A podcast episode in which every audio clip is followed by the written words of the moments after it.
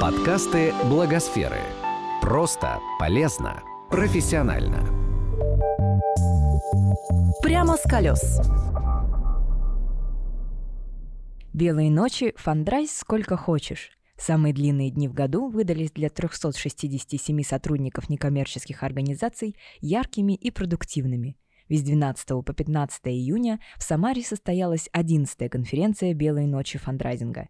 Четыре дня, 83 эксперта, более 70 сессий и обмен знаниями нон-стоп – Среди участников – руководители и специалисты со всей страны. Подробнее о географии конференции ее пиар-директор Ирина Шауфлер. Мы увидели, что у нас 77% это новые участники. Это те участники, которые не были никогда на конференции. И это очень радует, что приехали регионы. Больше всех, как ни странно, участников из Норильска. Вы себе можете представить, из Норильска люди группами приехали для того, чтобы получить знания и опыт по фандрайзингу. Очень много, есть участники из Казахстана, есть участники, участники из Украины, есть участники с Красноярска, из Сибири, есть участники из Белоруссии, целая группа приехала. И когда вот ты начинаешь осознавать масштабы вообще этого события, а, ты понимаешь, что вот здесь, в этом месте рождаются новые направления, новые тренды, и а, здесь обсуждаются а, стратегии развития фандрайзинга на ближайшие несколько лет. Белые ночи фандрайзинга не всегда проходят на родине этих самых белых ночей, в Санкт-Петербурге.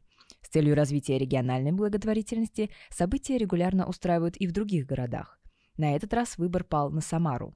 На сотрудничество с организатором, Петербургским центром развития негосударственных организаций, с радостью согласился местный благотворительный фонд «Хорошие истории». Его исполнительный директор Татьяна Акимова рассказала, почему это событие так значительно для их НКО и для региона в целом. Важна, на мой взгляд, региональная повестка.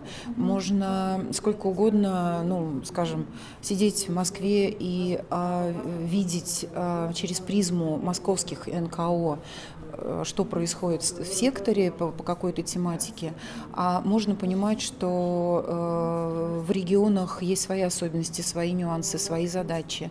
И поэтому, конечно, когда конференция «Белые ночи фандрайзинга» путешествует по стране, это очень здорово, это очень, очень эффективно.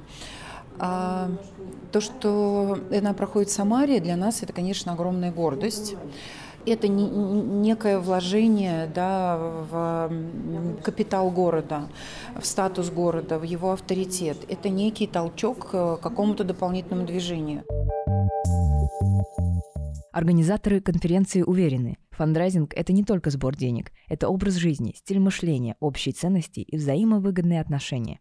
Именно поэтому концепция 11-й конференции заключалась во внимательном отношении к профессиональному и индивидуальному развитию всех участников – Активно обсуждались не только технологии сбора средств, но и выгорание, личностный рост, способы достижения баланса во всем.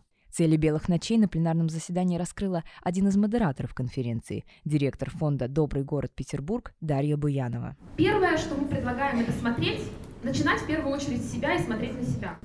Дальше смотреть на себя внутри организации. А, выгорание, как устроены процессы, отношения. Мы считаем, что это позволяет видеть границы свои да, и видеть границы других. А, это помогает а, гармонично самореализовываться и а, при этом работать так, чтобы не оставлять после себя выжженную землю, а все-таки воспринимать э, нашу работу и нашу работу друг с другом как возделывание сада. Из этого вытекает и другой посыл конференции. Важна забота не только о себе, но и об окружающей среде.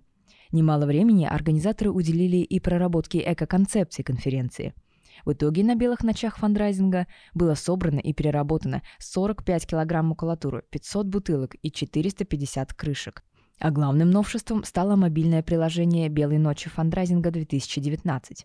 В нем была вся информация по конференции, возможность составить свое личное расписание по посещению сессий и чат для общения участников. Подробнее Ирина Шауфлер. Мне уже несколько человек подошли и сказали, что ну, это очень крутое приложение, настолько оно удобное, настолько оно понятное, и оно такое френдли, что, мне кажется, даже Митя Олешковский подошел и сказал, что да, да, молодцы. Мы сохран... сократили а, потребление бумаги, мы сдаем, собираем пластик, пластиковые бутылки отдельно, крышечки отдельно. Мы предлагаем всем участникам не пользоваться пластиковыми бутылками, а пользоваться своими, своей тарой. Одной из главных тем 11-й конференции стал целевой капитал. Ему же была посвящена интерактивная выставка, которую совместно организовали благотворительный фонд Владимира Потанина и благотворительный фонд «Добрый город Петербург». Выполненная на стыке искусства и науки, эта экспозиция объясняла суть целевого капитала и его отличие от единовременной помощи. В качестве нестандартных примеров выступили картины русских классиков и способы помочь изображенным на них героям. Например, «Бурлаки на Волге» Репина. Крем против загара для изображенных подобен единовременной помощи. Он решит сиюминутную проблему для комфортной работы – а вот корабль станет буксиром для всего дела бурлаков, как целевой капитал. О том, как появилась идея организации такой выставки, рассказала генеральный директор фонда Владимира Потанина Оксана Орочева. Идея выставки родилась, собственно, в Самаре. Когда год назад здесь проходила конференция по благотворительности, и мы с Олегом Шеребковым на ней присутствовали, мы обсуждали э, уже между собой в кулуарах, как это обычно бывает, необходимость отдельной сессии на белых ночах фандрайзинга, посвященных целевым капиталам. В течение дня, когда мы это обсуждали, мы с ним оказались в музее модерн. А почему бы э, не попробовать объединить тему целевых капиталов и, собственно, то, что делает сегодня современное искусство, современные художники, когда они вот средствами искусства объясняют достаточно сложные для восприятия темы. И, конечно, я надеюсь, что все сопричастные и зрители получают удовольствие, потому что это просто интересно, любопытно, затягивающе, и хочется пытаться поработать со всеми экспонатами. О целевом капитале на конференции рассказывали и зарубежные эксперты – Мадалина Марку, директор по развитию ресурсов ACR из Румынии, поделилась своим опытом сбора и рассказала о сложностях, с которыми столкнулись она и ее коллеги. Мы боялись людей. Это, пожалуй, самая большая ошибка, которую мы сделали. Люди есть люди, везде такие же, как мы. В Румынии, Сербии, в России. И очень важно, чтобы мы взаимодействовали с людьми как с людьми. Тогда компания оказывается успешной. И у нас в сфере НКО в Румынии есть так называемый комплекс превосходства. Мы считаем, что должны спасти мир, мы лучше других, и мы готовы умереть, чтобы доказать это. Это неправильный подход. Мы должны воспринимать себя на равных с другими людьми. Зарубежные эксперты выразили свое мнение и об особенностях фандрайзинга на постсоветском пространстве. Катрина Ванхас, генеральный директор Тернки из Вирджинии, сравнила историю американской и российской благотворительности. Интересно, что ваша индустрия фандрайзинга еще молода, и думаю, что именно из-за молодости у вас нет некоторых наших плохих привычек. Я не дождусь рассказать своим американским коллегам о вашем опыте. Например, одно из самых интересных — это то, что некоторые ваши платформы не предлагают делать разовое пожертвование. Они успешно собирают регулярные. Это удивительно. Это опыт, которым стоит поделиться. И в волонтерском фандрайзинге вы только делаете первые шаги, и именно поэтому вы избежали многих ошибок, которые делали мы. Например, мы начинали развивать волонтерский фандрайзинг до того, как появились онлайн-платформы.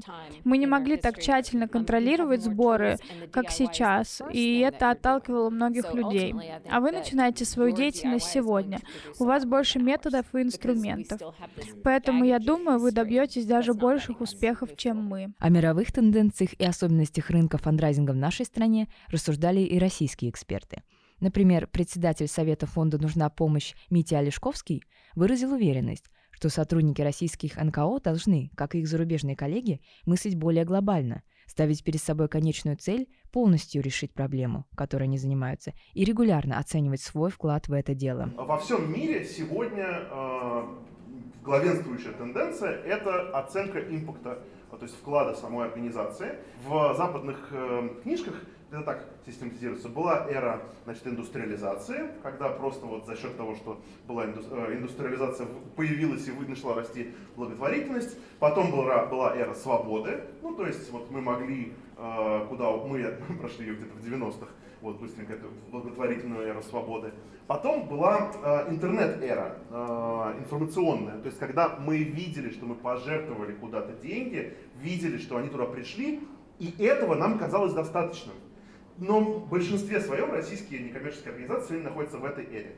Потому что мы приходим, мы в лучшем случае показываем фотографию э, там, человека, который получил помощь, или просто там э, количество денег увеличено, там, ну, например, на, практически на любой фандрайзинговой платформе, включая и нашу, э, во, во многом так написано. Деньги собраны, ура, мы добились успеха. Нет, ребята, успех тот даже не начинался с тех, в тот момент, когда мы собрали деньги. Так вот, а, эра импакта, она заключается в том, что все больше и больше людей требуют от нас, как от фандрайзеров, и от нас, как от платформ, и от нас, как от фондов, совершенно другого. Они требуют, чтобы мы максимально эффективно, полноценно влияли на ситуацию, а не просто показывали, что плюсик заменился на минус или минус заменился на плюс, нолик на 100 и так далее. А председатель благотворительной организации «Ночлежка» Григорий Свердлин поделился своими прогнозами о развитии российского фандрайзинга. Ну, я думаю, что на дистанции 5-10 лет э, ну, как бы никаких предпосылок к тому, что экономическая ситуация в стране будет улучшаться, а значит, что у государства будут деньги на то, чтобы финансировать благотворительность. Я, к сожалению, таких предпосылок не вижу, рад буду ошибиться.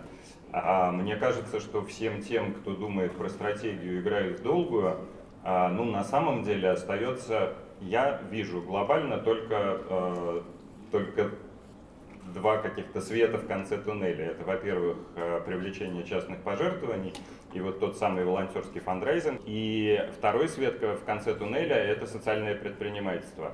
Вот все остальное, к сожалению, э, на дистанции лет пять, как мне кажется, будет плавно или неплавно затухать. А я думаю, что многие уже заметили э, снижение размера среднего пожертвования. А, и эта тенденция опять-таки будет э, набирать обороты, потому что ну, реальные доходы населения падают, и расти им, к сожалению, не с чего. Хочу на оптимистичной ноте закончить. Мне кажется, что количество людей, которые хотят менять мир вокруг себя, оно будет только увеличиваться. Мы все можем а, их вовлекать э, и в волонтерский фандрайзинг, и в прямой фандрайзинг. А, люди могут участвовать, понятно, и не материальными ресурсами в нашей деятельности. А, и тут, ну, просто нам всем надо действительно все время работать э, над собой, уж простите, становиться профессионалами. За эти четыре дня эксперты, организаторы и участники охватили все актуальные темы, запаслись перспективными идеями и построили грандиозные планы. Каждый из них уверен – После белых ночей фандрайзинга белая полоса в их профессиональной деятельности непременно начнется или продолжится. Спасибо да, организаторам, что все очень слажено. Интересные параллельные площадки, э, спикеры и в целом как такая атмосфера для общения, что э, можно найти полезные контакты и, и возможности для дальнейшего движения и роста. Но это всегда очень как бы, динамичная аудитория, очень заинтересованные люди, они знают, зачем они сюда приехали, и, и это прям приятно, потому что действительно есть вот этот вот есть такая атмосфера специальная белых ночей, ради которой, я думаю, все и приезжают. Ну и очень практика ориентирована, много сессий, где действительно есть чему поучиться в конкретных, в ответ на конкретные вопросы, которые возникают в конкретных рабочих ситуациях. Наверное, в этом очень большая ценность. 12-я конференция «Белой ночи фандрайзинга» состоится в Санкт-Петербурге в 2021 году. А пока у участников есть время применить изученную теорию на практике, наработать собственные кейсы и определить, какие прогнозы можно будет делать в следующий раз.